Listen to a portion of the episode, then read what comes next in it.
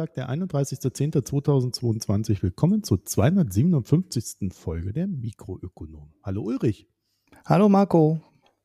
Ja, also das ist doch äh, mal eine seltene Begebenheit hier, der Ulrich und ich. das ist aber, aber ganz selten mittlerweile, ne? Ja, ist ein bisschen her. Habe ich allerdings letzte Mal bei der Hanna auch gesagt. Ja, das ist halt immer so, wir haben ja so eine kleine Mini-Verzögerung, äh, aber die wird der Ulrich ja dann zurechtschneiden. ja, ich hoffe, wir fallen uns heute nicht losrede. zu häufig ins Wort. Ähm, ja, bei dir ist wirklich spürbar ja, heute. Das kriegen wir schon hin. Ja, ich kann natürlich auch aufs Mobilfunktelefon wechseln, dann wird es weniger, aber lass es uns mal lieber so probieren. Wir haben ja die längeren, äh, ja. längeren Erklärbären. Gut, also dann haben wir heute ein paar allgemeine Hinweise. Einer wäre, ähm, ich kriege, ich will nicht sagen oft, aber irgendwie ab und zu mal so alle paar Monate äh, werde ich nach Steady gefragt, warum wir kein Steady nutzen würden. Wir hatten das ja mal. Also Steady ist etwas, was wir ursprünglich äh, hatten, um ja, Gelder einzusammeln. Das hat leidlich geklappt. Äh, wir hatten immer so zwischen ein und drei Leuten, die sich da gütlich getan haben und uns irgendwie äh, so monatlich was äh, per Steady haben zukommen lassen. Und ähm, ja, das Ding ist halt folgendes, das macht irgendwie alles Arbeit, aber wenn das dann nicht richtig genutzt wird, ist man immer so ein bisschen so, ah, ach, willst du dir jetzt auch noch die Arbeit machen, hast da eh schon genug zu tun und eigentlich willst du dich ja lieber mit den Folgen beschäftigen und nicht mit dem ganzen äh, Verwaltungskram drumherum. Äh, deswegen hatten wir dann irgendwann beschlossen, das Ganze einzustellen. Nun weiß ich aber, äh, dass es für manche tatsächlich einfacher ist, lieber so über Steady, wenn du da eh schon so ein paar Abos laufen hast und so weiter. Deswegen bin ich auch immer so ein bisschen am Schwanken und habe mir dann überlegt, naja, wir können das schon mal machen, wenn eine gewisse Anzahl an Leuten sich melden würde und sagen würde, hey, ich will Steady. Das Ding ist dann aber, äh, wir müssten da einen höheren Preis nehmen als für die normalen Folgen, A, weil der, der Arbeitsaufwand für wenige doch recht hoch wäre und äh, was sich natürlich ändern kann, äh, weil wir da auch so ein paar höhere Kosten haben, die wir jetzt nicht haben. Also keine Ahnung, da müssten wir irgendwie 8,99, 9,99 irgendwas nehmen in dem Bereich. Ich weiß nicht, ob es euch das wert ist. das, aber das wäre der einzige Deal, den ich dazu anbieten kann. Aber ich selber halte ihn nicht für sehr sinnvoll, weil eigentlich ist es nicht so schwer mit uns. Man hat halt weiter einen äh, eigenen ja, man hat halt einen weiteren Account, ne, den man sich über die Website äh, schießen muss. Und man hat einen, ja, einen, nicht mal einen weiteren, sondern man muss dann halt übers ähm, Stripe oder PayPal äh, dann halt eine Zahlung einrichten. Also ich glaube, das ist machbar. Ähm, und wie kompliziert das mit dem Podcatcher eurer Wahl ist, liegt am Podcatcher eurer Wahl. Ne? also die einen sind recht einfach, bei anderen muss man dann irgendwie Passwort und User in, in der URL verschlüsseln, um das nutzen zu können. Da tue auch ich mich manchmal ein bisschen schwerer. Also ja, äh, ich fühle euer Leid, ich verstehe das alles. Äh, aber wir müssten da dann tatsächlich über kritische Masse und so weiter reden. Also wie gesagt, wenn ich jetzt irgendwie fünf Mails kriegen würde morgen und die alle sagen, Mensch Marco, ich will Steady nutzen und zahle auch 9,99 im Monat, kein Problem, dann mache ich euch das. oh, oh, oh, weit aus dem Fenster gelehnt. ja, wieso? Es gibt ja, also für 9,99, das ist ja so weit weg von unserem Normalpreis, äh, das, das wäre ja dann schon ein Deal zumal man ja vielleicht dann auch sechs oder sieben hat, ne, hinten raus. Gut, mhm. unabhängig davon, wir haben, wie ihr wisst, zwei Podcasts und zwei Newsletter und auch wenn wir zeitlich gerade ähm, nicht so ganz gut gestellt sind, haben wir die Ambition, das alles am Leben zu erhalten und immer mal wieder zu befüllen, wenn uns danach ist. Am Wochenende wäre es fast so weit gewesen, aber dann kam das Leben beziehungsweise Umzugskisten vorbei. Ich bin hier immer noch voll dabei, habe jetzt äh, bin jetzt bei meinem Umzugsunternehmen in der Spezialeskalationsstufe, wo ein äh, hyperfreundlicher Mitarbeiter sich um meine Sorgen und Probleme kümmert. also ich habe mal wieder so die volle Latte erwischt hier. Naja, also es, es, kann sich nur noch um Monate dauern, bis, bis ich hier mal zur Ruhe komme. Ja, jedenfalls, äh, auslandsbericht.de, da findet ihr die Newsletter über äh, Auslandsdinge. Ich hätte gern was zum Iran geschrieben am Wochenende, aber es sollte nicht sein. Äh, den Newsletter von Mikroökonomen, den findet ihr da auch in den Show Notes. Und ähm, die beiden Podcasts Mikroökonomen hört ihr und Foreign Times Ja, für die habe ich leider auch gerade keine Zeit. Und für die eine Person, für die ich mir Zeit nehmen wollte, habe ich eine Absage gekriegt. Das, obwohl das ein Freund von mir ist. Muss ich auch noch mal drüber nachdenken. ja, also der hat das nächstes Jahr Zeit für mich. Äh, wäre aber auch zum Thema Iran gewesen und recht wichtig. Schade. Ja, äh, dann wollen wir uns unabhängig davon natürlich bei euch bedanken für die Spenden und Premium-Abos, die ihr abgeschlossen habt. Und, lieber Ulrich, ähm, hier musst du leider auch kurz schneiden, während ich gucke, wie viel, wie viel Abonnenten wir aktuell haben. Hat ja heute einer gekündigt. Ja, der wird jetzt aber erst nächsten Monat auftauchen. Ähm, sechs, äh, 35 neue Abos in diesem Jahr. Das heißt, 65 sind noch offen. Und das ist einer weniger als letzte Woche. Nur damit das mal so gesagt wurde, vielleicht auch noch der Hinweis. Also wir haben ähm, eigentlich nicht wirklich hundertprozentig die Ambition, die, die Abos, die wir abschließen, mit äh, Premium-Content abzugelten, sondern unser Hauptziel ist es eigentlich, die, die Sendung als solche ähm, am, am Laufen zu halten und uns zu entlasten, weil das dringend notwendig ist, damit wir uns, naja, die Sendung leisten können zeitlich. Und ähm, das heißt, das Geld fließt äh, weitestgehend eins zu eins dann auch in den Schnitt. Äh, diese Folge wird der Ulrich schneiden, die nächste Folge wird dann wieder extern geschnitten. Also ihr seht ja auch, ein Drittel haben wir geschafft und unser Ziel ist immer, dass wir dann so eigentlich jede Folge extern schneiden lassen können. Also da brauchen wir aber dann auch mehr als diese 100, sondern da brauchen wir noch ein paar mehr. aber ähm, das Ziel äh, ist hauptsächlich genau dieses, dass zumindest mal die Zusatzarbeit reduziert wird, damit dann mehr Zeit für die Sendekreation bleibt. So, das nochmal als Hinweis. Und wie gesagt, wir freuen uns sehr über alle, die mitmachen, die, die Spenden schicken, die Abos schießen, die einfach äh, uns mögen und verteilen. Und ähm, wenn ihr dazu noch ein paar Fragen habt äh, zu dem ganzen Vorgang oder auch zu äh, generell zu dem, was wir hier tun, dann könnt ihr uns anschreiben. mh.mikroökonom.de ist die E-Mail-Adresse und ihr findet uns dann auf Reddit und auf Twitter als Mikroökonom mit OE. Nein, wir haben kein Mastodon. also, dafür reicht es dann nicht. Wir haben gelernt, wir sollten uns auf wenige Plattformen konzentrieren. Und Reddit finde ich da ganz gut, weil das so eine Art äh, Feed ist äh, bei uns. Und äh, Twitter, ja, weil wir halt eh Twitter nutzen. Ja, ich bin ja bei Mastodon. ich, bin, ich bin immer überall.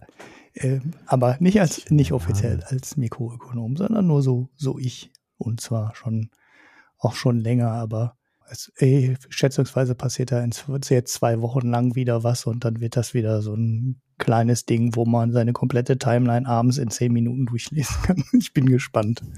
Was was ja auch sehr zeitsparend ist. Ne?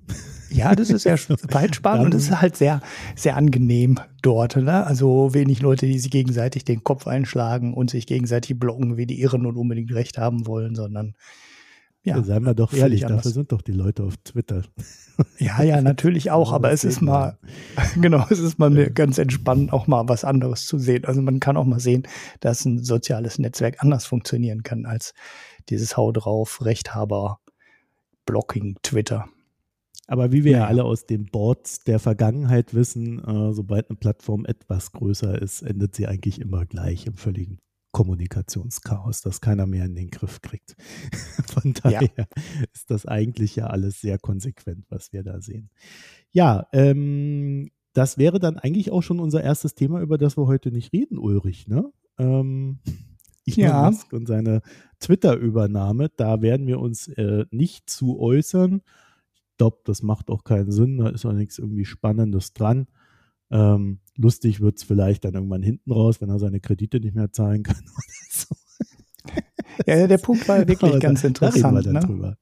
Ja, ganz interessant auch, dass unsere ganzen Spekulationen, was er vorhat mit dem Rückzug und äh, den Klagen und so weiter, alle gar nicht aufgegangen sind und er jetzt wirklich den Ursprungsvertrag erfüllt. Das war, hatte, glaube ich, gar keiner auf dem Plan, dass jetzt einfach das gemacht wird, was am Anfang auch verkündet wurde. Und äh, keine Preissenkung, ja, nix. Was, warum auch immer äh, so viel Drama dazwischen sein musste. Ne? Genau, das hat sich wirklich nicht gelohnt, ja.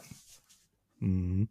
Naja, wir reden auch nicht über Olaf Scholz, äh, der es bedauert, dass im Iran Demonstranten äh, sterben oder äh, ja, wie auch immer. Also er ist ja weiterhin nicht in der Lage, mal Klartext zu reden, äh, sondern hält sich immer alle Türen offen. Auch darüber werden wir nicht reden. Und wir werden auch nicht über die SPD reden, die kompromissbereit ist, was das Bürgergeld betrifft, und zwar gegenüber der CDU, die überhaupt keinen Bock auf das Bürgergeld hat. Alles Themen, über die wir nicht reden werden, aber vielleicht werden wir dann darüber reden, wenn wir das Endergebnis sehen und die Hände über den Kopf schlagen. ja, naja, kommen wir zum ersten Thema. Ähm, ich naja, also wir werden schon über Olaf Scholz reden, das äh, muss leider sein, allerdings nicht über die Themen, die ich gerade genannt habe. Aber in Deutschland ist ja ein bisschen rund gegangen, ne? Äh, die große China-Angst, würde ich sagen, geht jetzt rum. Jeder erkennt, China ist mächtig, China ist stark, China will was von uns und wir müssen aufpassen, wo wir enden. Nicht, dass wir so mit China enden, wie wir jetzt zuletzt mit Russland geendet sind. Naja, ähm, führt dazu, dass ich etwas äh, tue, was ich sonst eher ungern tue. Ähm, das heißt, mich mit einem eher tagesaktuellen Thema zu beschäftigen, versuche aber dem etwas mehr Fleisch beizubringen, als das vielleicht andere machen. Nun ja, was ist los? Die China Costco Shipping Corporation, im Regelfall einfach nur Costco genannt, möchte sich am Hamburger Hafen beteiligen um genau zu sein, an einem Terminal im Hamburger Hafen, das ungefähr ein Drittel des Hafens ausmacht, und daro, daran wiederum wollte man ein Drittel erwerben. Und dann sagt man dann, ähm, also ich, ich finde das auch immer so interessant, wie diese Artikel dazu ge äh, gebaut sind, weil die, die sagen immer alles Gleiche an dieser Stelle. Solche Deals sind, wenn man sich umschaut, nicht unüblich. Also äh, das, das stimmt. Costco hat auch an, anderen, an acht anderen Häfen in Europa Beteiligungen, aber auch die Konkurrenz ähm, hat solche Terminalbeteiligungen. Naja, das Ganze gilt so ein bisschen als Kundenbindung und die Hafenbetreiber haben natürlich auch immer Angst, dass wenn solche Beteiligungen nicht herausgegeben werden, die Reedereien dann einfach auf andere Häfen ausweichen, wo sie solche Beteiligungen haben. Und ich weiß nicht, wie ihr das seht. Also wie gesagt, Costco hat ja schon allein in Europa acht weitere Häfen da im Portfolio. Also ich Ne? Also wenn ich da so drauf gucke, habe ich immer so das Gefühl, okay, also wenn ihr das macht, weil die sonst abhauen, äh, dann lasst ihr euch ja schon erpressen. das, man nennt es dann halt nur anders. Ne? Hm. Und ähm, also ich bin da so ein bisschen skeptisch, äh, was so die Motivation betrifft, wie ihr merkt, aber der ganze Vorgang äh, fing leise, leise, an, endet äh, mittlerweile in so einem kleinen Scholz-Skandal, würde ich sagen. Denn der Kanzler hat hier aktiv auf diese Beteiligung von Costco gedrängt. Also er hat sich dafür eingesetzt, dass äh, der Hamburger Hafen das ja ein Teil des Terminals an diesen chinesischen Staatskonzern verkaufen kann. Und regierungsintern ist das wohl so gelaufen. Und das finde ich total spannend, so ein bisschen Machtarchitektur der Bundesrepublik. Diese Art der Beteiligung müssen nicht erlaubt werden, sondern man muss sie aktiv verbieten. Und äh, das kann nicht einfach nur ein Ministerium einfach mal so tun. Ne? Also Robert Habeck prüft das zwar, aber er sagt dann nicht, ne, soll das verbieten war, sondern das muss vom Bundeskabinett beschlossen werden. Und was wiederum auf die Tagesordnung dieses Bundeskabinetts kommt, das bestimmt der Kanzler Scholz beziehungsweise seine Leute. Und der hat einfach für dieses Verbot keinen Termin zur Abstimmung angesetzt.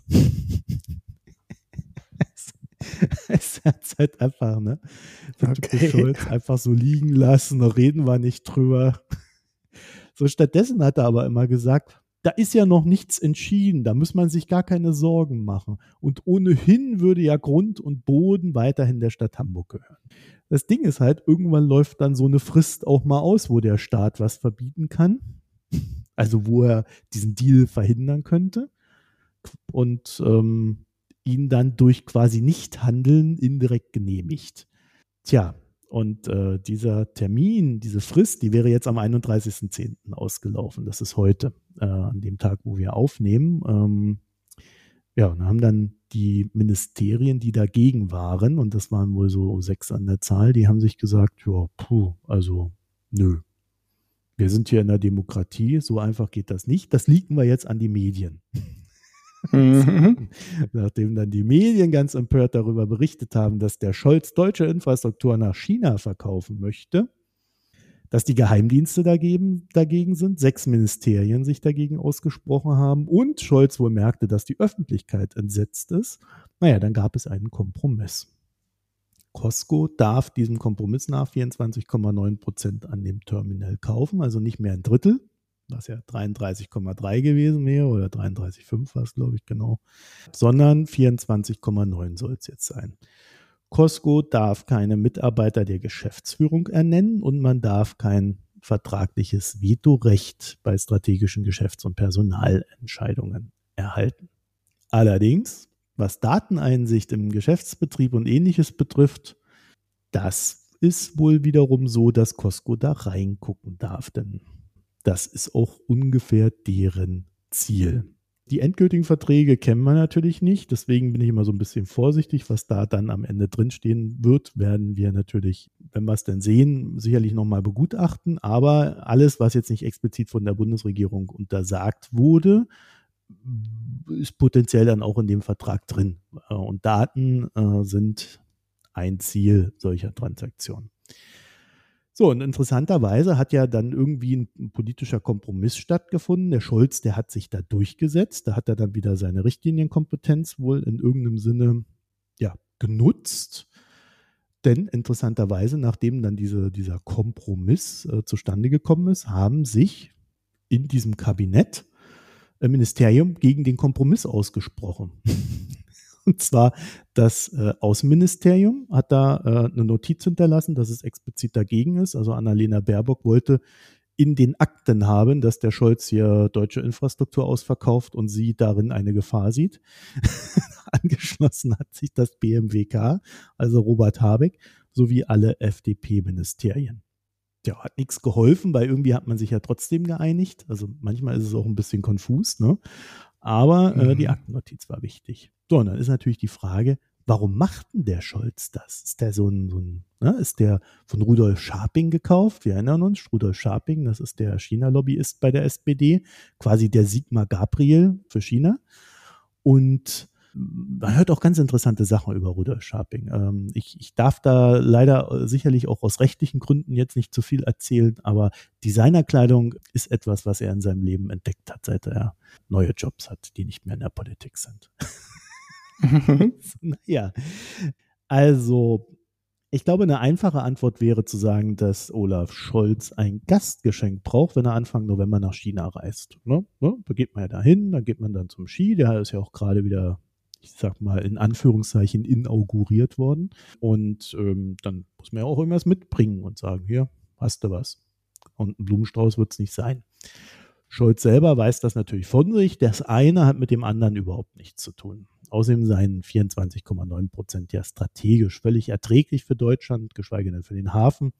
Und was ähm, also ich sag's mal so mit diesen 24,9 Prozent, was das ja ignoriert ist, wenn er das so sagt, dass er ja eigentlich viel mehr verkaufen wollte. Ne?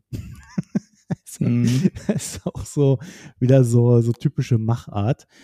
Der Hafenbetreiber in Hamburg ist da vielleicht klarer, ne? Der sagt, sichere Arbeitsplätze in Hamburg, Costco werde gebunden, also die bringen dann auch ordentlich Zeugs rein, verdienen wir alle was und dadurch können wir den Hafen Hamburg weiterentwickeln. Mhm. Und was sich erstmal gut anhört, ist aber auch grundsätzlich genau das, was man den Hamburgern vorwirft. Ne? Die sind halt abhängig. Also das, das formulieren sie damit. Ohne, ohne Costco verlieren wir Arbeitsplätze, ohne Costco können wir den Hafen nicht weiterentwickeln, ohne Costco, ähm, ne? Und für mich ist das quasi ein Eingeständnis dessen, dass man sich da halt äh, erpressen lässt, äh, auch auf aufgrund des Drucks, dass andere Häfen ja längst solche Beteiligungen haben. Naja, so, dann habe ich mal geguckt, äh, und das ist ganz interessant, das hat nämlich der Fokus recherchiert, äh, andere hatten das nicht so auf dem Schirm. Wer sitzt da eigentlich im Aufsichtsrat des Hamburger Hafens? da können wir jetzt wieder so ein bisschen Spaß haben. Unter anderem einem Alexander Rieckhoff, das ist ein alter Scholz-Kumpel, mit dem war er in den 1990ern sogar mal im Spanienurlaub. Ja? Mhm. Da hat man sich dann wohl kennen, kennen und schätzen gelernt, wie man das mal so schön sagt.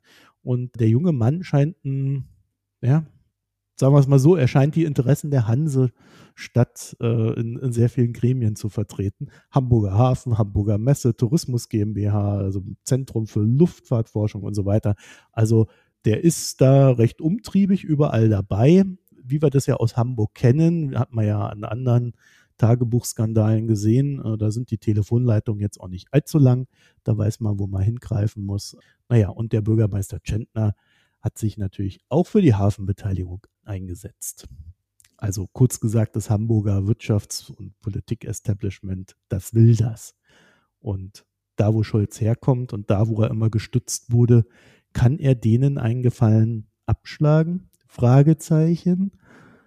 Ich vermute mal, nein gäbe noch die Vermutung äh, aus dem, was der Hafen gesagt hat, dass man auch sagen könnte, naja, dieses ganze Hafenterminal macht ohne Costco eh keinen Sinn mehr. da müsste man rückbauen und so kann man das halt am Leben erhalten. Also aus Business-Sicht ist das alles total sinnvoll. Aber wir sind ja Staatsbürger und Staatsbürgerinnen. Für uns ist der Kanzler ja nicht nur dazu da, seinen Kumpels in Hamburg äh, gutes Business zu verschaffen, sondern der ist ja auch zu mehr verpflichtet, würde ich sagen. Ne? Ähm, so ein Kanzler sollte ja schon etwas umfassender denken. Und zumal dann, wenn eben dieser Kanzler ohnehin schon immer mal wieder im Verdacht steht, seine Hamburger Kumpels zu, zu überfordern. Ne? Also Stichwort Cum-Ex, da gibt es viel Gerede, da gibt es viele Lücken im Gedächtnis von Olaf Scholz. Und irgendwie kommt es immer wieder auf Hamburg zurück. Man weiß auch nicht warum. Ne? naja, für Costco bedeutet der Deal höchstvermutlich einen Zugriff auf die Daten am Terminal. Und das ist ganz interessant, weil China ist eigentlich weltweit führend darin, die Digitalisierung der Lieferketten voranzutreiben und darüber mehr Kontrolle über die Warenströme zu erlangen. Weil entgegen aller unserer Vermutungen ist diese Lieferkettengeschichte völlig undigitalisiert. Also da gibt es White Paper dazu, da greifst du dir an den Kopf, was für ein undigitalisierter Mist das ist und was da so alles an Effizienzmaßnahmen liegen äh, geblieben, also was man da so alles an Effizienzmaßnahmen liegen lässt. Und China ist da tatsächlich ziemlich gut drin, das zu verbessern und da auch eine gewisse Effizienz rauszuschlagen. Natürlich äh, hilft es ihnen dabei, dass sie halt auch eine der größten Produktionsstätten der Welt sind mit entsprechend geiler Infrastruktur, die sie dann auch benötigen, um überall ihr Zeugs dahin zu bringen. Ne? Also da gibt es auch ein großes Eigeninteresse. Und ähm, mein Freund äh, Omid Nuripur, der hüpfende DJ von den Grünen, ähm, an, den ich in dem ich in letzter Zeit sehr viel äh, zu kritisieren habe, gerade auch was äh, seine eher lasche Haltung in Sachen äh, Iran betrifft. Also da bin ich da ganz bei Navid Kermani. Der hat aber in dem Falle dann mal was Gutes gesagt. Denn er findet das überhaupt nicht gut, dass Costco bei dem Deal kompletten Zugriff auf diese Daten erhalten würde. Und da muss man auch mal drüber nachdenken. Ne? Also du kaufst ein Drittel an einem Terminal von einem ganzen Hafen und hast dann Zugriff auf die gesamten Daten von dem Hafen. Da stimmt doch auch irgendwas nicht, oder? Mm, also. Ja, ähm, ob die wirklich Zugriff auf die gesamten Daten des gesamten Hafens haben.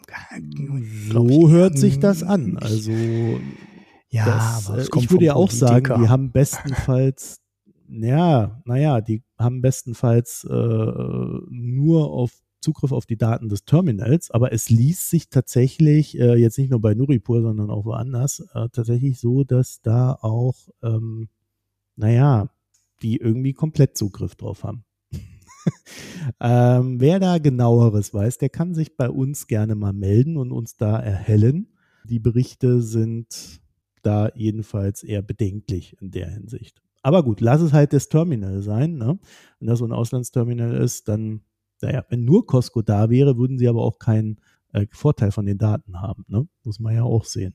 Also deswegen spricht schon einiges dafür, dass es dann doch mehr sein könnte das, das Ding mit diesen Daten ist, die sind ja auch aus anderer Sicht interessant. Ne? Also wenn da mal so ein Schiff aus Taiwan da andockt oder aus einem anderen Land, mit dem China gerade Beef hat und das es nicht mag, dann wissen die, was die da hinliefern, was sie alles so machen und können dann zum Beispiel, wenn man mal nett denkt, gucken, dass diese Waren einfach unterboten werden, sodass dieses Land dann nichts mehr nach Deutschland verkauft. Das wäre die nette mhm. Variante. Es gibt auch noch weniger nette Varianten, die man mit solchen Daten anstellen kann. Darüber wollen wir jetzt aber nicht spekulieren.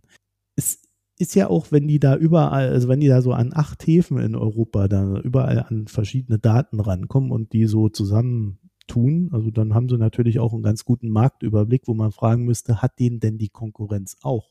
Und das Interessante ist, dass in dieser ganzen Diskussion eigentlich nicht vorkommt, und das ist eigentlich etwas, was ich von Deutschland erwartet hätte, dass man, wenn man solche Sachen macht, also dass der, dass die sich daran beteiligen können und man hat Angst um die Daten, warum macht man dann keine Datenregulierung?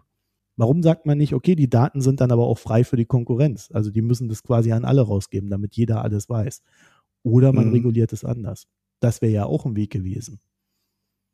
Aber. Ja, ja oder man ähm, macht so eine Trennung von, von, hm, naja, Netz und, und, und, und, und Traffic passt jetzt nicht so ganz, aber man könnte ja auch die, den Hafen und die Spedition oder den Schiffsbetrieb voneinander trennen. Ne? Also den Terminalbetrieb von den Schiffen. Ja. Costco macht ja beides. Ne? Ja, also es gäbe sehr viele Möglichkeiten, da regulierend einzugreifen und Bedenken, die man hat, da auszu, äh, ja, ähm, also sie, sie auszuräumen, aber irgendwie ist dahingehend gar nichts passiert. Und das finde ich auch bemerkenswert. Die Geheimdienste jedenfalls, für die ist das alles sehr klar, hochproblematisch, von vorne bis hinten haben wir gar keinen Bock mehr drauf. So, und dann in diese Diskussion hinein, und das fand ich dann fast schon wieder witzig, gab es noch einen zweiten Fall. Elmos Semiconductor will seine Dortmunder Chipfabrik an die schwedische Silex verkaufen. Die schwedische Silex wiederum ist eine hundertprozentige Tochter der chinesischen Sai Microelectronics. Mhm. Auch das liegt jetzt zur Prüfung beim Bundeswirtschaftsministerium. Der Scholz-Sprecher wollte das nur aus der Presse erfahren haben, was ich jetzt auch nicht so glaubwürdig finde. Die Meldung äh, über den Vorgang ist ja auch von Ende letzten Jahres. Also das könnte man schon wissen. naja, jedenfalls liegt das da jetzt rum und die Aufregung war natürlich entsprechend groß, weil erst der Hafen, jetzt auch noch eine Chipfabrik. Ja, was wollen wir denn noch alles nach China verkaufen? Deutschland ist dem Untergang geweiht. Naja, ich habe mir das mal angeguckt. Elmos ist ja auch ein äh, recht bekanntes Unternehmen. Ähm, das äh, ist sehr gut verankert in der deutschen Automobilindustrie. Ne? Also, da will einer eine Chipfabrik nach China verkaufen. Im Gegensatz zu dem Hafen sind die Geheimdienste hier zwar auch besorgt, aber vor allem wegen der Fertigungskapazitäten, die man nach China abgibt. Also man würde dann vielleicht diese Chips nicht mehr in Deutschland produzieren können, wenn da diese Fabrik hier von einem chinesischen Unternehmen betrieben wird. Ja, keine Ahnung. Also man kennt das ja, die haben auch schon mal Fabriken abgebaut und nach China gebracht. Das gibt's alles. Also nehmen wir mal so hin. Also, Elmos fertigt Chips für die Automobilindustrie. Das ist quasi alles, was ihr euch so denken könnt. Ne? Ähm, alles, was in so einem modernen Auto drin ist. Airbag, Klimasteuerung, was weiß ich. So, jetzt wird's spannend, denn die stoßen hier an die Grenzen dessen, was sinnvoll für sie ist zu produzieren. In der Fabrik werden Chips mit einer Größe von 350 Nanometern hergestellt. Also zum Vergleich, Cutting Edge, da sind wir irgendwo bei 5 Nanometern. Also das ist wirklich was ganz anderes. Und Elmos selber benötigt die Fabrik nicht mehr, weil die eigenen Systeme komplexer werden. Also sie sagen, ja, das mit den Chips, das ist ganz nett, das brauchen wir auch noch ein paar Jahre, aber alles, was wir in der Zukunft jetzt bauen werden, ist so komplex, das können wir weder in dieser Fabrik machen, noch können wir das selber bauen und können, oh, also wir können es selber nicht bauen, weil wir es uns nicht leisten können, solche, so eine Produktion zu betreiben. Ja, und deswegen müssen wir in der Zukunft diese komplexeren äh, Systeme, die wir bauen, outsourcen. Zum Beispiel an Samsung. Die anderen kennt ihr ja alle, sprechen wir ja ständig drüber. Ne? Also man muss mit der, also man muss die Produktion aufgeben, weil man das selber nicht mehr wirklich braucht ab einem gewissen Punkt. Und das, was man dann danach macht, das ist zu komplex, um es selber zu bauen. Hm. Das heißt, man wird durch Fortschritt aus der eigenen Produktion rausgekegelt. Und deswegen muss man dann künftig woanders produzieren. Und da ist natürlich die Wahrscheinlichkeit hoch, dass man dann entweder irgendwo in Taiwan landet oder eben in China. Ne? Kann passieren. So, und diese Abhängigkeit, äh, in die Elmos da reinrutscht, die ergibt sich nun lustigerweise eben nicht aus dem Verkauf der Fabrik, sondern eben aus dem Fortschritt. Mhm. Und wenn man das auflösen wollte, Ulrich, ähm, dann müsste man quasi als Staat sagen, wir subventionieren Unternehmen wie Elmos, damit sie diese Chip-Autarkie quasi bei sich erreichen, damit sie das selber produzieren können. Da musst du einmal äh, die Technik investieren, also ne, an die Produktionstechnik und dann musst du einmal ähm, in die Kostenunterschiede, die andere Standorte haben, die musst du dann halt auch ausgleichen. Und da wissen wir alle, also je nachdem, wo wir da hingreifen, das ist teilweise sehr, sehr teuer. Und es gibt keinen Staat auf der Welt, der sich bisher dazu committed hat, zu sagen, wir finanzieren das. Ja, also da sind wir so an dem Punkt, da müsste eigentlich eine europäische oder eine westliche oder eine deutsche Chip-Autarkie-Strategie irgendwie greifen und Elmos ähm, dahin begleiten, dass sie das alles noch weiter in Deutschland tun können. Sehe ich nicht, ehrlich gesagt.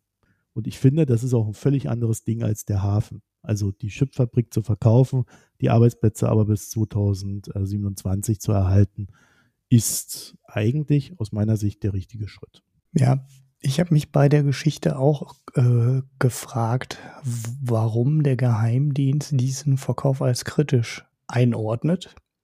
Äh, du hattest ja auf Twitter angekündigt, dass du das Thema nimmst und ich habe mal direkt nebenan quasi gearbeitet in Dortmund und naja, die waren damals, was Produktionstechnik angeht, schon nicht fortschrittlich.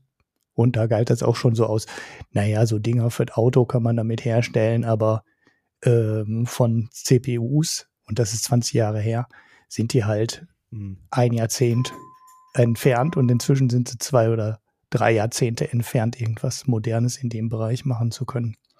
Also selbst Russland redet über 25 Nanometer. Und das ist schon keine wettbewerbsfähige Technologie mehr. Und ähm, Elmos ist bei 120 bis 150. Also daher kann die Magie nicht kommen. Ich bin dann noch mal kurz in den Geschäftsbericht von Elmos gegangen und habe geguckt, das Know-how, also nicht, dass das ähm, äh, für die Automobilindustrie unspannend wäre, ne? weil wir wissen ja, die mhm. Chinesen würden gerne in der Automobilindustrie mehr machen und investieren da halt auch richtig viel Geld, vor allem in den Elektroautobereich. Die können bestimmt auch einen Haufen Design-Know-how für so Custom-Chips für die Automobilbranche gebrauchen sollte den Geheimdienst aber eigentlich dann nicht so sonderlich jucken. Da habe ich mal geguckt, ob im Geschäftsbericht irgendwelche Hinweise darauf sind, dass die auch was für die Rüstungsindustrie liefern. Aber zumindest der Geschäftsbericht gibt da keinen Hinweis darauf, dass die Kunden aus dem Rüstungssektor haben. Von daher bin ich wirklich überfragt, warum der Geheimdienst diesen Verkauf irgendwie ähm, kritisch beurteilt. Keine hm. Ahnung, Nee, die, die, die Rüstungsbranche. Produktionskapazitäten. Ne? Also ja. es ist nicht so, dass die jetzt irgendwie da das große Technikwunder, sondern sie sagen einfach, naja, dann kann halt weniger, dann können halt weniger Chips in Deutschland produziert werden und das halten sie für bedenklich. Gut. Hm. Kann man so sehen, ja, ähm, aber wie gesagt, im, in dieser Gesamt, in diesem Gesamtkonvolut sehe ich das eigentlich jetzt nicht als super problematisch an. Und das kann auch für mich nicht das Ziel einer Chip-Strategie sein, so veraltete Technik am Laufen zu halten. Ne? also, nee, vor allem wenn Intel in Magdeburg da ne? ja, ja, eine ganz moderne Fabrik bauen will. Das macht ja irgendwie alles dann gar keinen Sinn. Ja, also naja, also, äh, aber da sieht man, dass diese Fälle, man, man darf sie im Grunde nie vermischen, weil es sind Einzelfallentscheidungen und so ein Hafen ist halt was ganz anderes als so eine Schiffsfabrik bei Elmus. ich fand übrigens auch sehr lustig. Ähm, wir hatten ja, glaube ich, mal die Zahl, dass in so einem Auto, äh, je nachdem, was du da baust, 20 bis 40.000 Chips drin sind. Ne?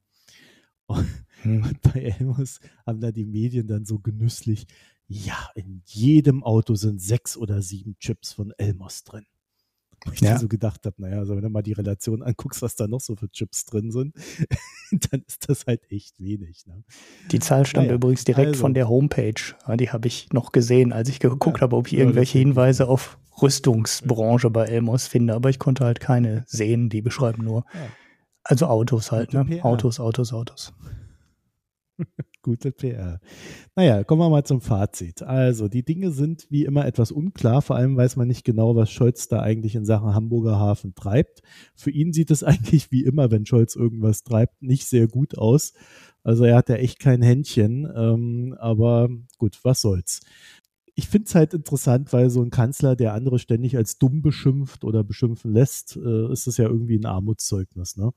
Also eine sachliche Erklärung, was er da an Potenzialen oder eben auch Vorteilen für Deutschland sieht, wäre so das Mindeste gewesen. Stattdessen gibt es halt irgendwelche, irgendwelche billigen Tricksereien, die dann auch noch nach hinten losgehen. Dann kannst du dich dann drüber beömmeln, aber das ist ja echt kein Umgang miteinander.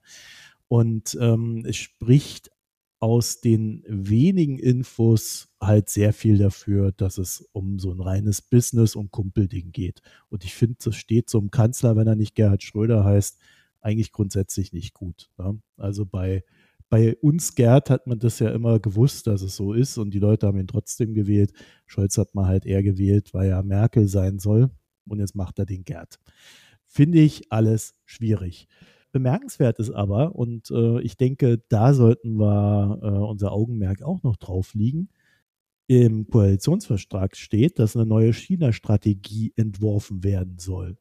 Die gibt es ja immer noch nicht. Ne?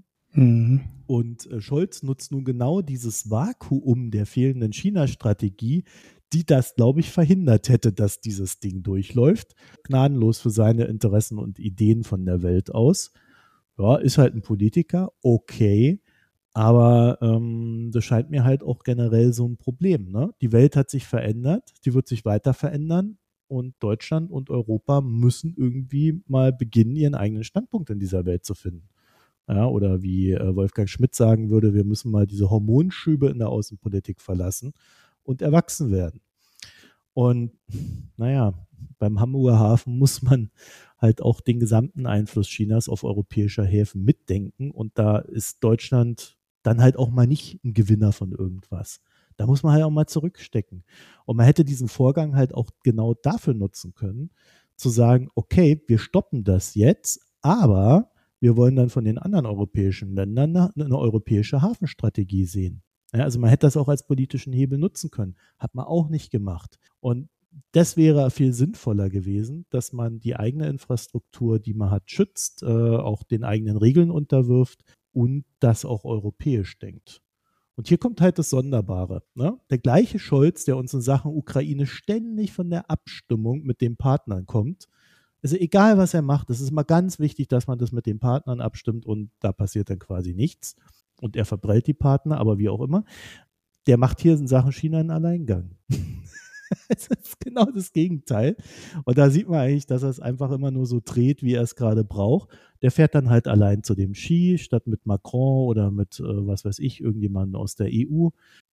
Dann kurz nachdem Xi diese Sonder, diesen sonderbaren Parteitag hatte, was auch als nicht so ganz gutes Signal gesehen wird. Ne? Also äh, erst seine eigenen Partner verbrellen und dann gleichzeitig noch äh, quasi Xi in den Hintern kriechen, während er da hart durchgegriffen hat.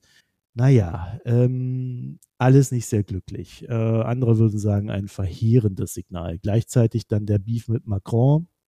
Also es das riecht alles mehr nach Integration mit China statt nach mehr europäischer Autarkie. Und äh, letzteres ist ja eigentlich etwas, was seit äh, spätestens mit Ausbruch von Corona und Problemen in den Lieferketten eigentlich etwas war, was man, was man möchte, ja? auch in Deutschland, nicht nur in Europa. Und ich weiß nicht, wie dieser Kanzler jetzt in der Zukunft dann wieder die Glaubwürdigkeit aufbauen möchte, um in Sachen China zusammen in Europa mit anderen äh, tatsächlich etwas äh, entwickeln zu können. Und das finde ich sehr ärgerlich, weil ich glaube, das wird uns die eine oder andere Möglichkeit in Europa wiederum verbauen. Äh, und wir reden da auch nicht über ähm, Decoupling von China. Also das ist auch etwas, woran ich überhaupt nicht glaube, sondern ich glaube, dass wir eine Art Balance erreichen müssen. Aber die kann nicht jedes Land für sich äh, erreichen, sondern die muss halt europäisch entwickelt werden vielleicht sogar in Kooperation mit den USA, solange sie uns wohlgesonnen sind. Das liegt sicherlich auch an der nächsten Präsidentschaftswahl. Aber äh, vor allen Dingen als Zusammenarbeit, Zusammenhalt in der EU und halt eben auch äh, mit einer gewissen Vorsicht die chinesische Infrastruktur zu nutzen und die eigene zu schützen. So wie das alles aussehen könnte, wird uns halt nicht gezeigt. Ne? Der wurschtelt da so vor sich hin, übergeht sogar die eigene Koalitionspartner, das muss ich mir mal vorstellen. sind die, sind die sechs, also sechs Ministerien waren gegen ihn und der drückt das Ding durch. Ne? Hm. Naja, und da sehe ich dann am Ende auch nicht, äh, äh, wie man hier in Deutschland wichtige Technologie nicht nur halten will, sondern auch neue schaffen möchte. Na, und äh, also Elmos ist dafür wirklich nicht das Beispiel, darum geht es da nicht, aber das ist ja dann das nächste Ding, dass man das, was wir hier entwickeln, auch hier verwerten kann äh, und eben nicht entwickelt und dann nach China abgibt. Ja, also auch dafür bräuchte man ein starkes Europa. Ja, also in Sachen China gibt es viel zu tun und ähm, leider habe ich kein Vertrauen, dass Olaf Scholz es hinkriegt. Ich danke euch fürs Zuhören. Ende der Durchsage. Ja, ich weiß, ich habe mich jetzt mal echt über Olaf Scholz ausgekotzt, aber das hat jetzt auch monatelang gegärt. Musste sein. So. Mach ich mal mein Thema, ne? Ähm, dann kannst du runterkommen. Du kannst ja gleich weitermachen, weil Ulrich sein Thema äh, schließt so ein bisschen daran an oder ist zumindest thematisch nicht ganz fern. Gut, dann mache ich mal mit einem etwas sperrigen Thema weiter. Und das ist äh, ein, ja, wie soll man sagen, ist es ein Handelsabkommen, ein Investitionsschutzabkommen, das ähm, jetzt vor kurzem mal wieder in den Medien war, äh, wird nie große Schlagzeilen ähm, produzieren, so ein Thema. Das ist äh, das Energy Charter Treaty. Das hieß am Anfang übrigens auch bestand das eh auch nicht für Energy, sondern für European Charter Treaty. Irgendwann ist da ein Energy raus geworden. Ähm, die Geschichte dahinter kenne ich aber dann nicht.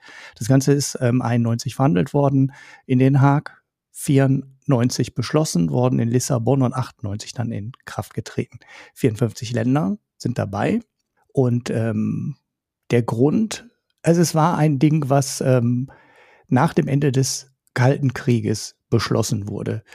Da ging es darum, die Basis für eine vernünftige wirtschaftliche Zusammenarbeit zwischen dem ehemaligen Westen und dem ehemaligen Osten Europas zu schaffen. Vor allem, wie Energy ja sagt, äh, für Energieinvestitionen. Jetzt könnte man sagen, wenn man böse ist, könnte man sagen, es ging eigentlich nur darum, damit der Westen den Osten, die ähm, Energiebodenschätze des Ostens ähm, ausbeuten kann. Ja, könnte er gerne so auffassen. Ähm, aber es ging natürlich darum, dass der Westen nicht äh, nach Öl und Gas suchen möchte und die Förderung dann aufbauen möchte und dann am Ende irgendein Machthaber da sagt, boah, das ist aber ein schönes Gasvorkommen, was du da gefunden hast. Das könnten wir auch selber gut gebrauchen und ähm, ja, das dann dem Investor wegschnappen. Das ist auch gar nicht so ein unrealistisches Szenario, denn in Russland hat man bei der Yukos-Enteignung der Laden mit dem Michael Chodorkowski, der jetzt als Regimekritiker im Knast sitzt, unter Putin äh, reich gemacht hat. Ja, der ist dann halt irgendwann mit so einem Zwangsmerger und einer Zwangsenteignung halt aus der, aus seiner Firma gedrängt worden. Und ich habe das damals relativ live mitbekommen, weil Jukos auch eine Aktie war, die hier an westlichen Börsen notiert waren und an Yukos das ganze Verfahren mal durchgespielt wurde, was ein bisschen komisch ist am Ende, äh, weil Russland ähm, diesem Energy Charter Treaty nie beigetreten ist. Aus diesem Verfahren konnte man aber relativ viel ähm, rauslesen, nämlich zum Beispiel, wie das Ganze abläuft. Man liest im Zusammenhang mit dem Energy Charter Treaty oft von privaten Schiedsgerichten. Wenn man sich das aber mal anguckt, es gibt eine sehr schöne kurze Übersicht ähm, auf Wikipedia davon. Liest sich das jetzt so gar nicht so super äh, privat, wie man sich das vielleicht bei privatem Schiedsgericht so vorstellen könnte, weil das Verfahren wurde in Den Haag verhandelt. Die Regeln ähm, sind ja kommen aus äh, aus dem UN-Umfeld. Das Regelwerk heißt, ja, ich weiß, ich weiß nicht, wie es ausgesprochen wird. UN Citral ähm, oder U-N-C-I-T-R-A-L ähm, ausgeschrieben. Und ja, das sind äh, akzeptierte Standardregeln, sage ich mal. Und wenn man sich das mal so durchliest, fragt man sich auch ein wenig, wieso man zum Beispiel bei TTIP haben wir es ja diskutiert, bei dem Handelsabkommen zwischen der EU und äh, den USA, das dann am Ende von Donald Trump aufgekündigt wurde, hört sich das gar nicht so unreguliert und so privat an, äh, wie das irgendwie dann bei der Kritik dann oft klingt und wie es dann ähm, suggeriert wird. Ende der Abschweifung, zurück zum ECT. Das ECT ist ja gute 30 Jahre alt und es scheint nicht mehr den aktuellen Anforderungen zu genügen. Italien ist als eines der ersten größeren Länder ausgeschieden. Äh, der letzte aktuelle Fall, der für mich der Grund war, da sich mit dem Thema mal ein bisschen mehr zu beschäftigen, waren die Niederlande, die jetzt vor einigen Wochen ausgetreten sind. Da war, war die Ursache eine Klage von RWE, also dem deutschen Energieerzeuger, gegen den Staat Niederlande, weil die Niederlande relativ zeitig jetzt aus der Kohleverstromung aussteigen wollen. Und ja, RWE hatte halt ein paar schöne Kohlekraftwerke und die sind jetzt äh, not amused, äh, dass sie diese Dinge halt irgendwann vom Netz nehmen müssen und die Investition in diese Kohlekraftwerke ja halt keine gute war. Der Grund für die Niederlande oder die Regierung der Niederlande ist natürlich logisch. Die möchten gerne ihre eigene Politik machen, ohne bei jeder Entscheidung, die irgendwie die Energiemärkte beeinflusst, mit Klagen rechnen zu müssen. Ne, man kennt das Ganze ja auch hier aus äh, Deutschland, ne, beim Atomausstieg, bei den Reservekraftwerken, äh, bei den Braunkohlegruben und so weiter. Das sind alles sehr, sehr aufwendige, sehr ähm, auch für den Staat oft sehr teure Verfahren, um, um das dann glatt zu ziehen und zu sagen, okay, wir machen jetzt den Atomausstieg und dann muss man den Atom, äh, den Betreibern der AKWs halt noch einen Haufen Geld hinterherwerfen. Das ist schon kompliziert genug, wenn man das innerhalb eines Landes machen muss. Also wenn das Deutschland mit einer deutschen Firma ähm, auskaspern muss. Noch viel schlimmer wird ja noch, wenn man das Ganze dann ähm, international machen muss. Und ähm, ja, die Länder möchten jetzt auch gerade aus Klimasicht die ja, Fäden in der Hand halten und selber entscheiden können, was sie machen können und wollen und nicht immer mit Klagen rechnen. Eine andere Sache in dem ECT, das war halt eine, mm, ein Gesetz, mit dem man damals die vor allem relativ neuen, mm, freien, vielleicht in Anführungsstrichen, äh, Wirtschaften in ähm, ähm, Osteuropa einfangen wollte. Und deshalb sind die manche der Bedingungen in diesem ECT recht drakonisch. Zum Beispiel gibt es eine 20-jährige Sunset-Phase. Also wenn man aus dem ECT austritt, was man jederzeit machen kann, ist man trotzdem noch 20 Jahre lang daran gebunden. Also man kommt da eigentlich quasi nicht, nicht wirklich raus. Also keine Regierung ähm, kann den Vertrag sinnvoll kündigen, weil das zumindest in einer Demokratie, wo man vier oder fünf Jahre nur an der Macht ist, äh, zwischendurch halt drei, vier, fünf Mal neu gewählt würde und man da eigentlich gar nichts von hat, wenn man austritt. Merkel hätte das geschafft, ne? ja, so Erdogans oder, oder Putins und so weiter, die schaffen das halt auch, aber ähm, äh, es ist halt 20 Jahre ist halt schon wirklich äh, schon wirklich äh, weit über dem normalen politischen Horizont ähm, und das normale politische Denken hinaus gedacht. Und in, auch das ist jetzt kein ähm, theoretisches Szenario, sondern Italien hat wirklich mal irgendwo ein, ich glaube, es war Gasfracking aus Umweltgründen untersagt und sechs Jahre später sich dann ähm, eine Klage dafür eingefangen von einem der Investoren, die gesagt haben, ja, da haben wir von Geld schon investiert und jetzt dürfen wir es auf einmal nicht. Gefällt uns gar nicht so. Und dann hatte Italien halt eine Klage am Hals.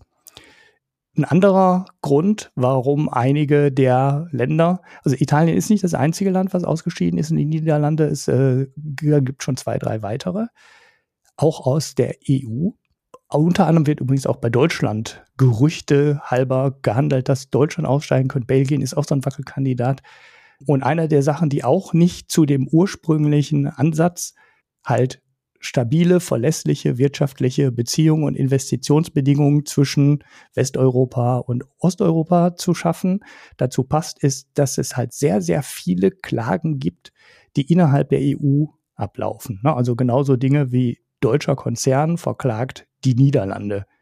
Das ist eigentlich völlig absurd, dass da auf Basis des ECTs eine Klage angestrengt wird, weil dafür gibt es ja einen Rechtsrahmen. Da braucht man eigentlich kein zusätzliches weiteres Abkommen dafür. Das könnte man alles auch so regeln. Und wer dann in einem normalen Gesetzesumfeld, was halt in dem Land oder in den beiden Ländern dann irgendwie gültig wäre. Und da muss man sich dann nicht auf 30 Jahre alte ja, Gesetze beziehen, die eigentlich für was anderes äh, gedacht war. Gut, die Beteiligten, die heute noch an dem ECT festhalten, sehen diese ganzen Kritikpunkte und vieles davon soll überarbeitet werden. Und ich sage mal andersrum, wenn es nicht überarbeitet würde, dann würden wirklich alle von Bord gehen und dann wäre das Ding halt nichts mehr wert.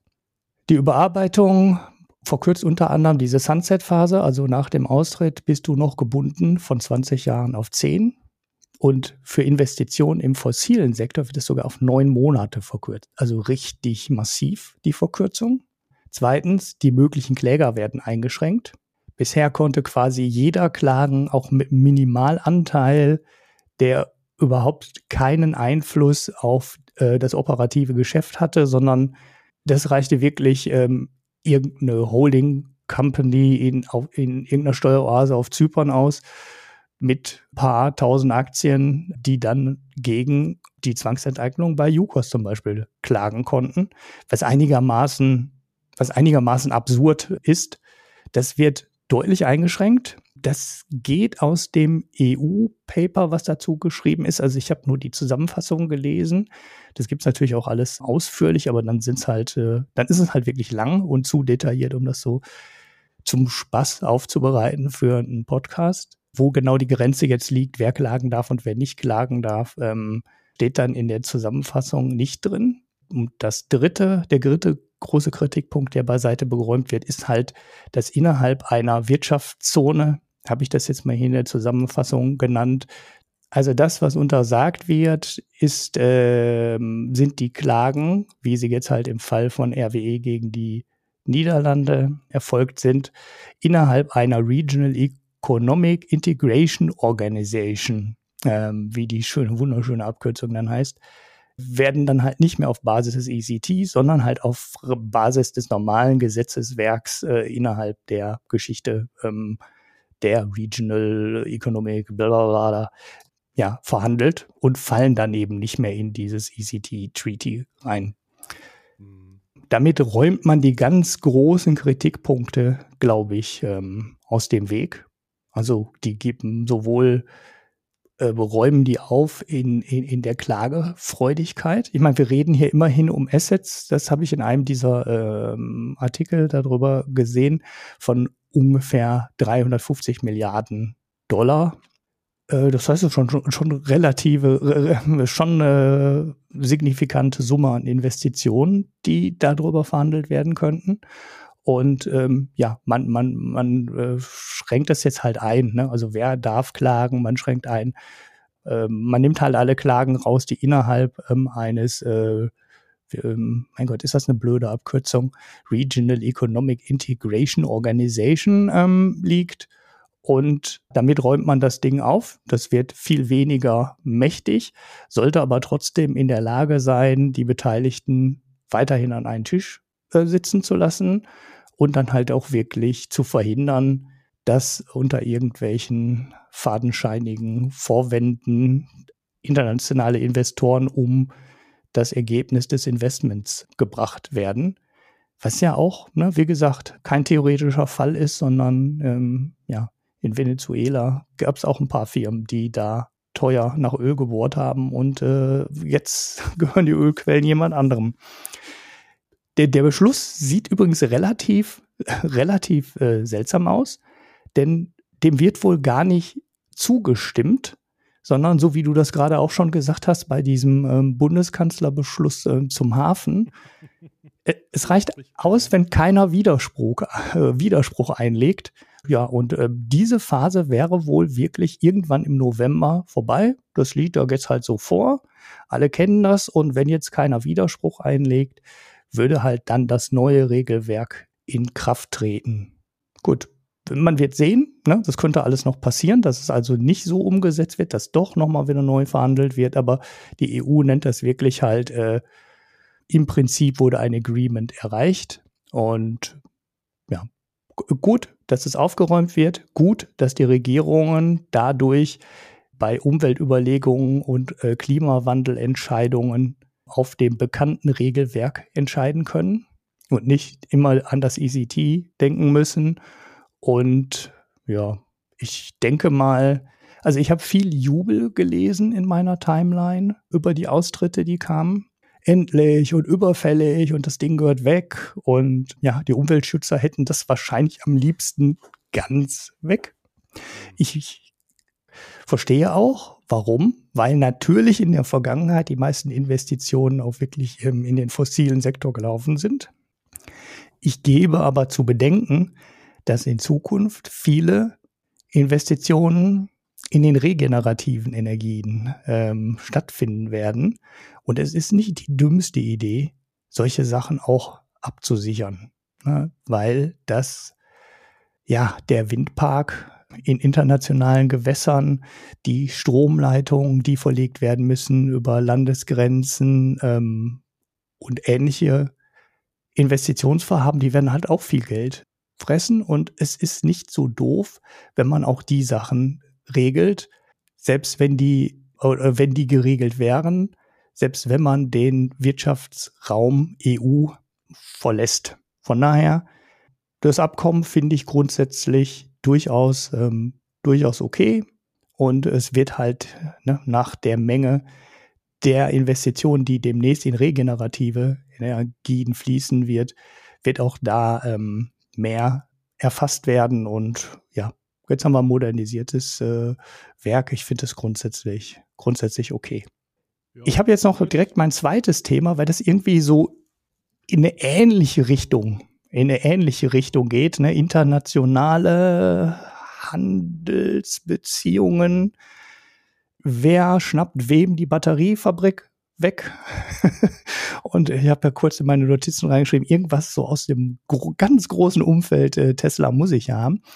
Oder Marco, wolltest du noch was sagen zu dem ECT-Dingen? Nö, ich finde das immer grundsätzlich gut, wenn äh, Regularien klar sind und wenn sie sich verbessern. Und äh, wenn es jetzt tatsächlich auch mal geschafft wurde, dass sich etwas verbessert, ist das ja sehr erfreulich. Wir werden ohnehin in den nächsten Jahren bei diesen ganzen Energieregularien äh, so viele Änderungen sehen.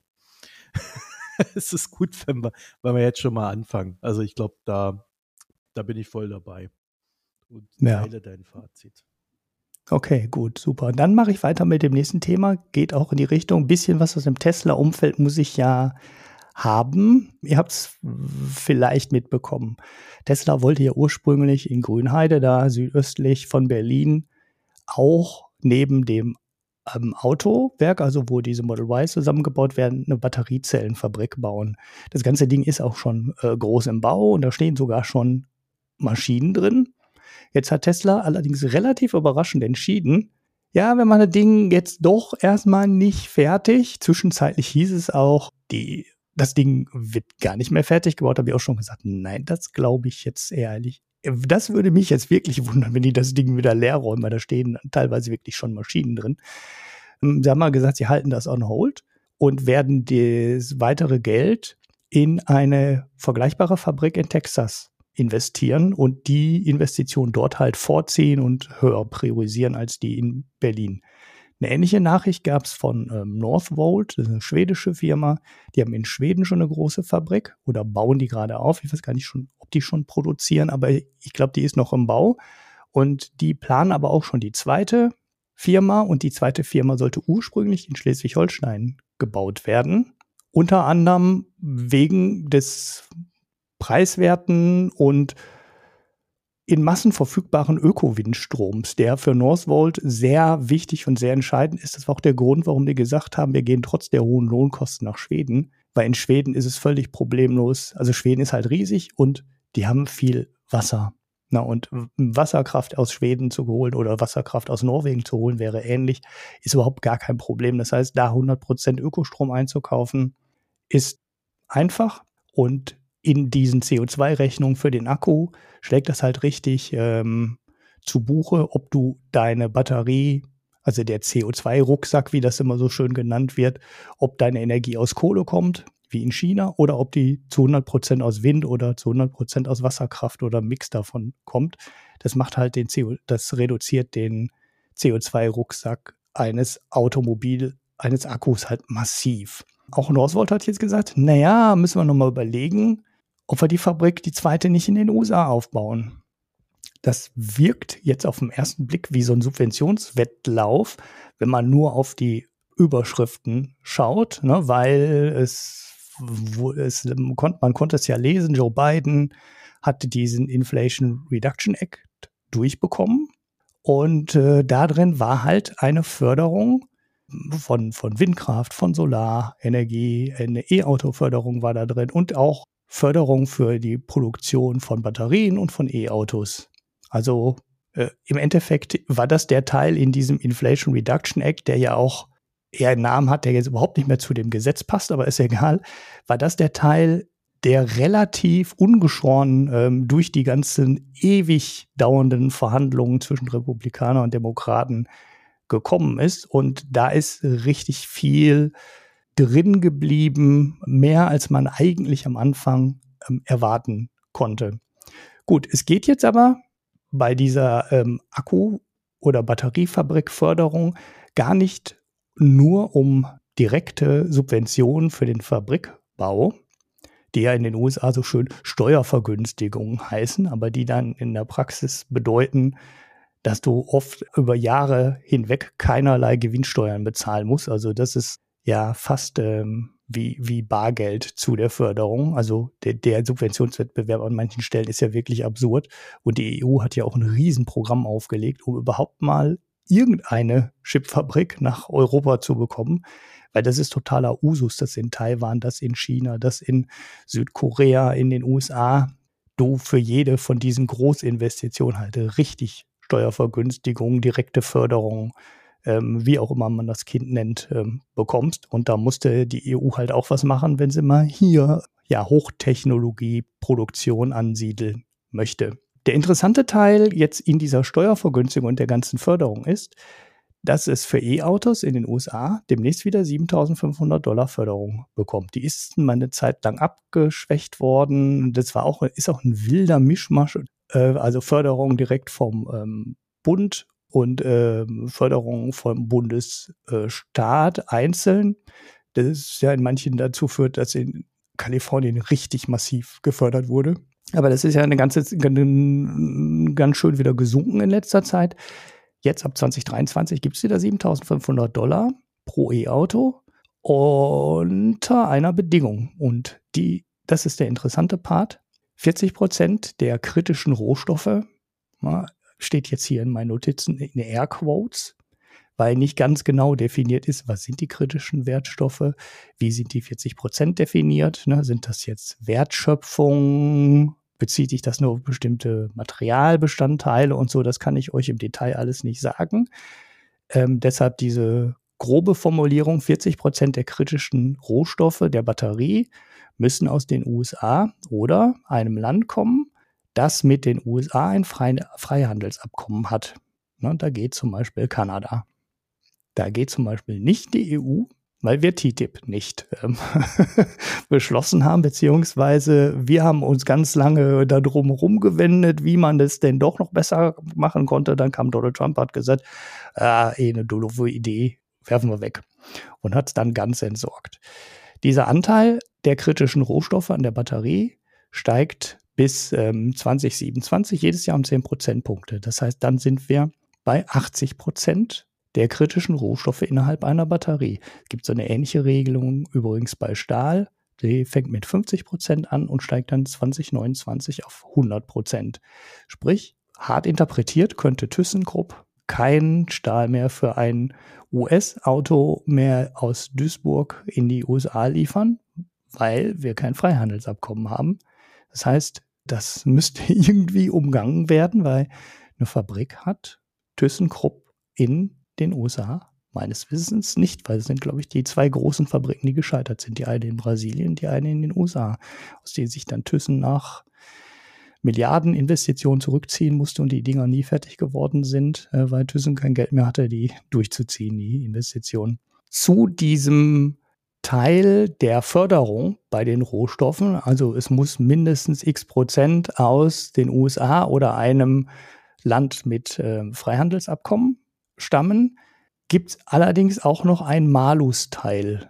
Das heißt, es wird nicht nur versucht, den Anteil der Wertschöpfung in eigenen Land, also in den USA oder äh, befreundeten Ländern, sage ich jetzt mal verkürzend, zu erhöhen, sondern es gibt ein Malusteil für besonders besorgniserregende Länder.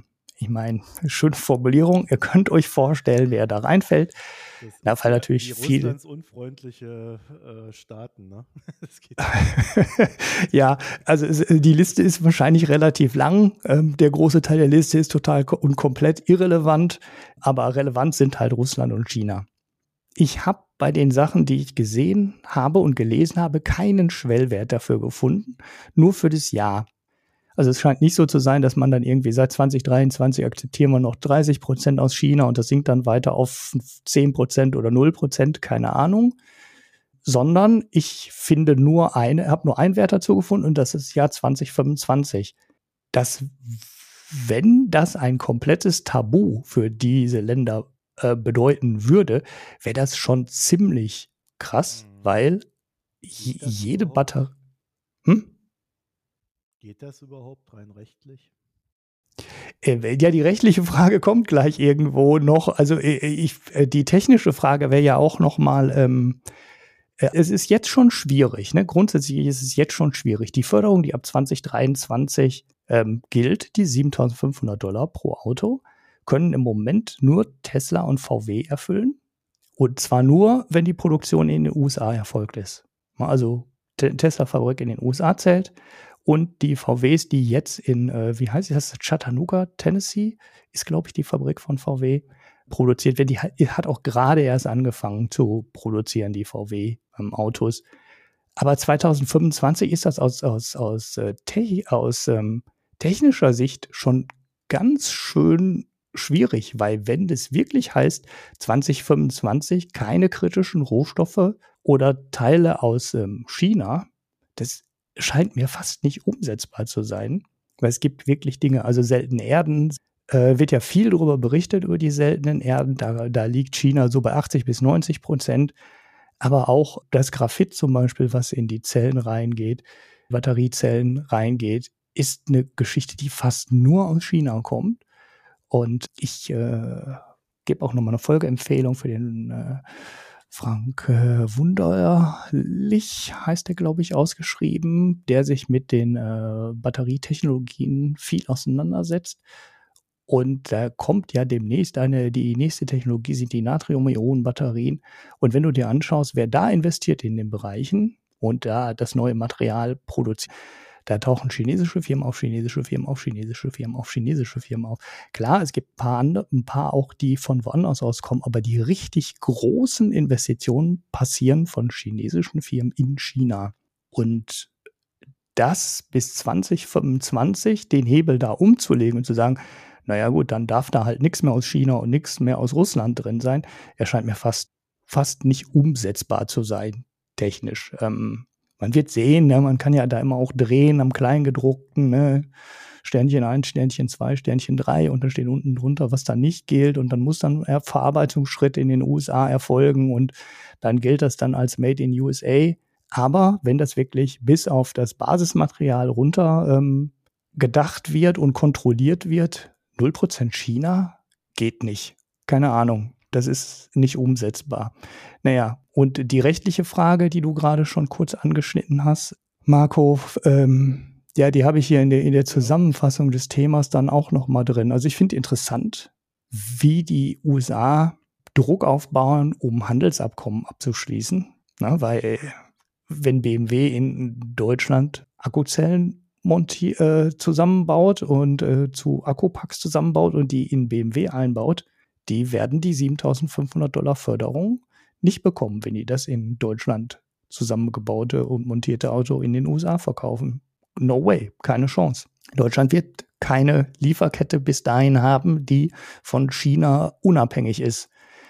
So, jetzt wäre man im Handelsabkommen möglicherweise raus, weil man dadurch die Berechnung irgendwie anders machen kann. Aber schwierige Geschichte, wirklich ähm, schwierig. Ohne Handelsabkommen wird es da echt haarig.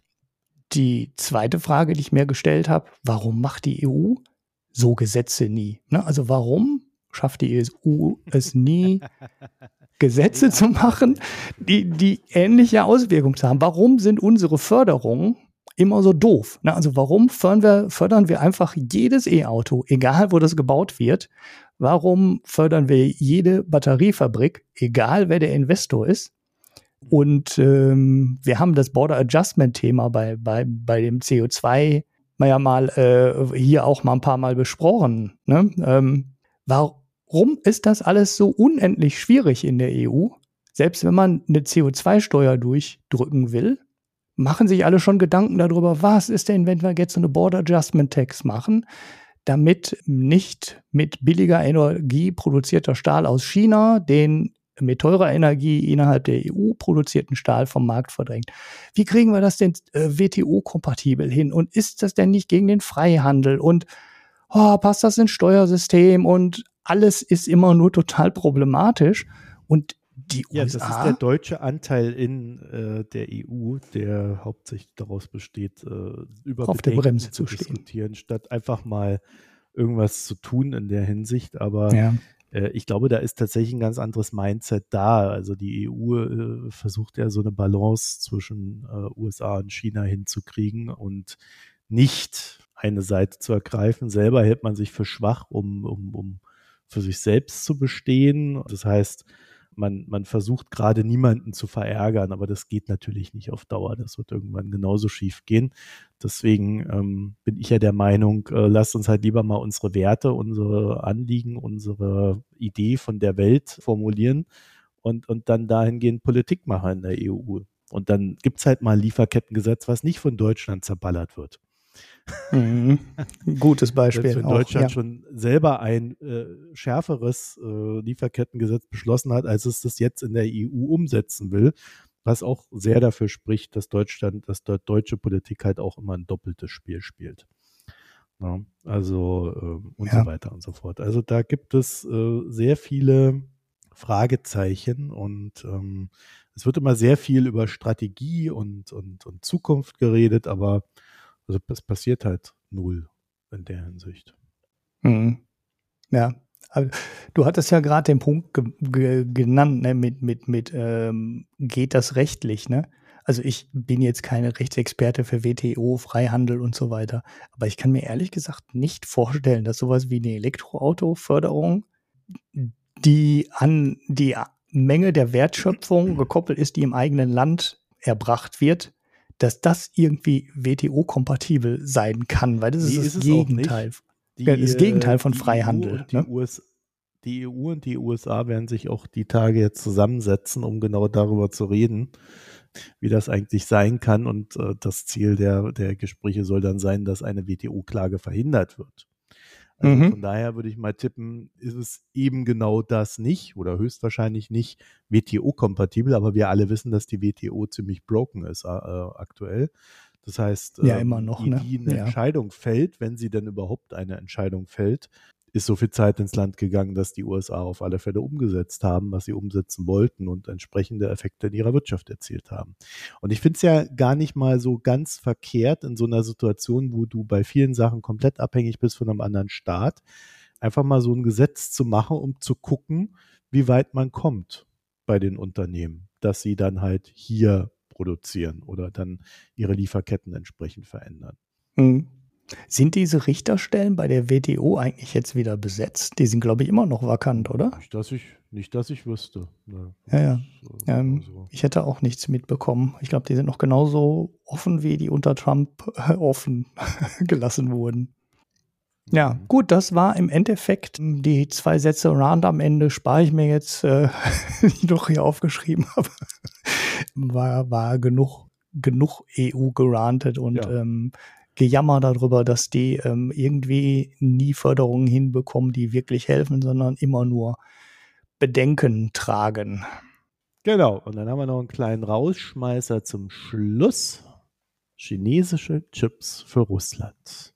Wir haben in den letzten Monaten sehr viel darüber gehört, wie China die westlichen Sanktionen gegenüber Russland aufweichen und kompensieren wird. Russland wird abhängig von China und ja, das wird das neue Machtgebilde, dem wir uns entgegenzustellen haben. Die westlichen Sanktionen jedenfalls werden nichts bringen. Naja, was soll ich sagen? Ähm, die chinesischen Exporte gehen Russland steigen.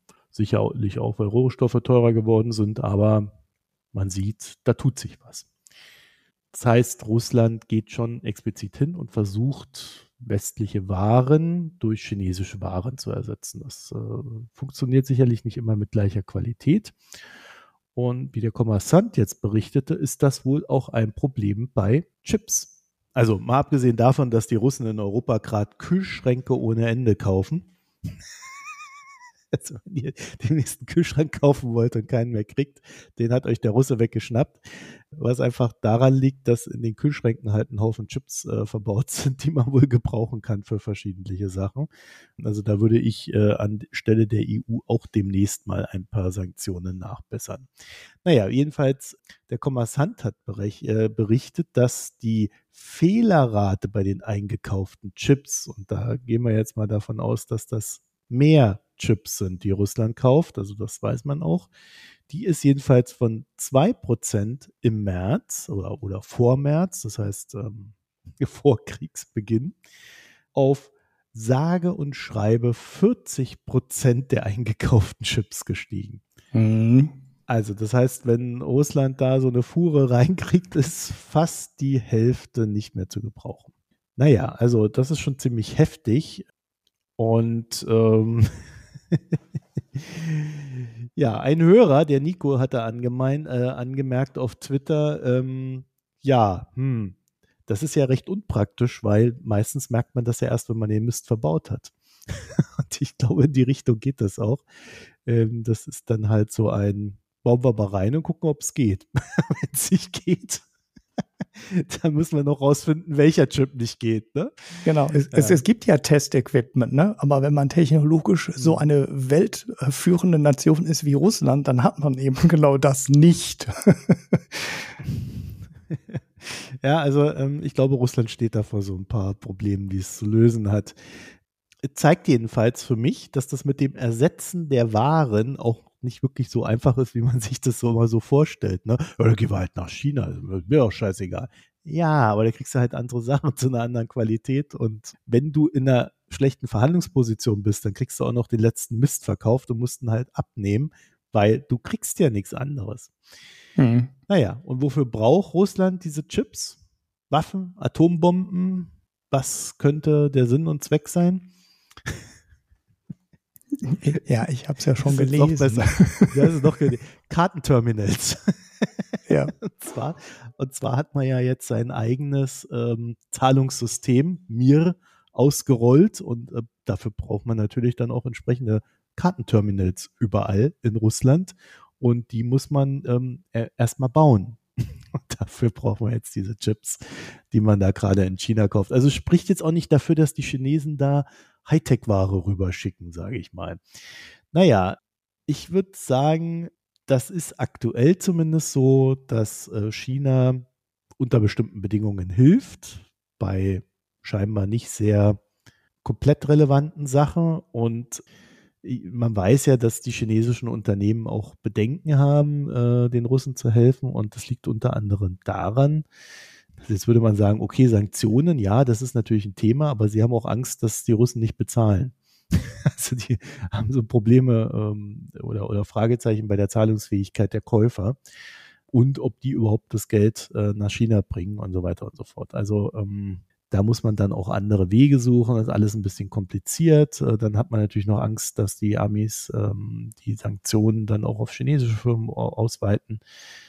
Entsprechend wird nur noch Risikoware zu Risikopreisen darüber verkauft. Ja, ich denke, gerade bei diesen anspruchsloseren Chips wird sich das im Laufe der Zeit etwas zetteln. Also wenn dann vielleicht auch noch äh, eine andere Quelle als China hinzukommt, das wäre dann so die Frage. Oder wenn die Russen vielleicht von Elmos so eine kleine Chipfabrik da mal abgekauft haben. das ist ja auch noch eine Option. naja, das kriegen die noch selber hin. Aber, das kriegen ja. die vielleicht noch selber hin. Aber du weißt, was ich damit sagen will. Ja. Ähm, es, es gibt Möglichkeiten, dass sich das über die Zeitschiene hinweg äh, beruhigt, normalisiert. Ähm, aber äh, vielleicht ist dann halt die Fehlerrate nur noch bei 20 Prozent und die Preise etwas niedriger. Ja, also ähm, in der Zukunft wird es ein bisschen schwieriger auseinander zu klamüsern mit der Fragestellung, kauft Russland jetzt wirklich mehr Chips? Weil die meisten Chips, die sie eigentlich vorher gekauft haben, die wurden in Fertigprodukten gekauft und jetzt muss Russland zunehmend die Chips kaufen, um die Produkte selber herzustellen. Das heißt, ähm, das ist ein bisschen schwierig anhand der reinen Chip-Frage zu erkennen, ob sie jetzt mehr verbrauchen. Ne? Also anders gesagt, die Nachfrage nach Chips wird steigen, aber der reale Verbrauch wird vielleicht tendenziell eher sinken. also, mhm. Ja, also lustige Sachen da in Russland ähm, und keine Angst vor Sanktionen, sage ich an der Stelle nur. Die wirken schon, wenn man sie richtig baut. Ja. Ja, ja man muss sie richtig Damit, bauen und man muss auch nachsteuern. Wichtige genau. Punkte dabei, nicht einfach mal einmal. Ja, also, gerade das Nachsteuern ist sehr wichtig, dass man halt auch dann die Lücken wieder schließt. So, ja. sag mal, Ulrich, ähm, Gesellschaftsteil, ich habe da nichts. Ich nee, ich habe auch nichts das. und ich saug mir jetzt auch nichts mehr aus den Fingern. Die Sendung ist lang genug. Gut, dann sind wir fertig. Das heißt, äh, vielen Dank fürs Zuhören. www.mikroökonomen.de. Da könnt ihr dann noch ähm, ein paar Sachen finden, wie Kommentare, die ihr in unserem Blog schreiben könnt äh, oder die Premium-Abos und oder Spenden oder sonstiges, äh, je nachdem, wie es euch beliebt. Uh, ansonsten, Newsletter haben wir da, glaube ich, auch noch irgendwo rumfliegen. Wir freuen uns, euch dort zu sehen. Und ansonsten freuen wir uns natürlich auch, wenn ihr uns in den sozialen Netzwerken verteilt, etwas Liebe spendet und sonstiges. Danke fürs Zuhören. Bis hoffentlich nächste Woche oder übernächste Woche. Wir arbeiten dran. Bis dann. Tschüss. Ciao.